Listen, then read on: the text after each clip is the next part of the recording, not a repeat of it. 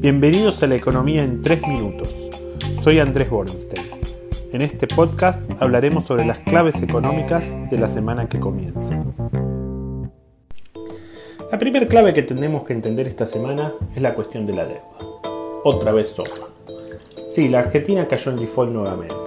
Es la octava o la novena vez en la historia en que caemos en default. Los historiadores no se han puesto de acuerdo en esto.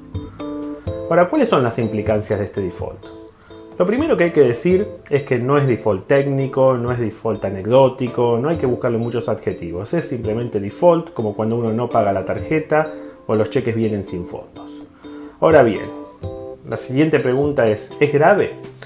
Bueno, podría no serlo. La Argentina está decidida a seguir negociando y aparentemente va a presentar una contrapropuesta.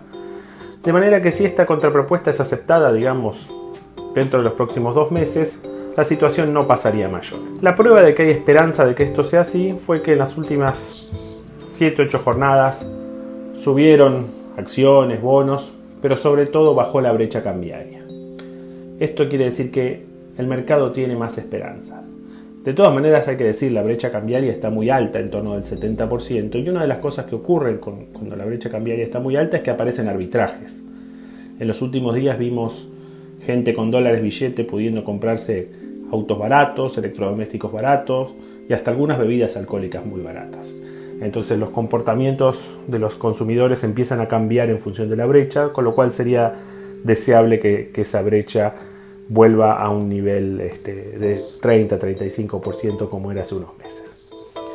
El segundo tema es el tema de la cuarentena. Vamos a prorrogar eh, hasta el 7 de junio y el tema del nivel de actividad, que obviamente van de la mano. El gobierno dictó una cuarentena en el área metropolitana de Gran Buenos Aires hasta el 7 de junio y esto nos dice que vamos a tener un invierno frío, al menos en nivel de actividad.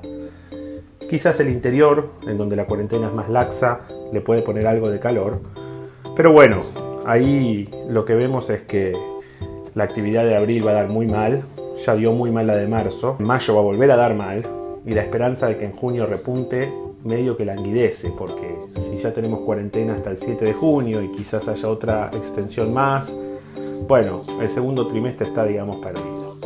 Con estos números, este año podría ser el peor de la historia. Por el momento estamos con estimaciones de caída del PBI de 10%. En el 2002 fue 10,9%, con lo cual estamos ya medio cabeza a cabeza para que eh, ver si este año termina siendo el peor de la historia. Tengamos esperanza de que no va a ser así. Nos vemos la semana que viene.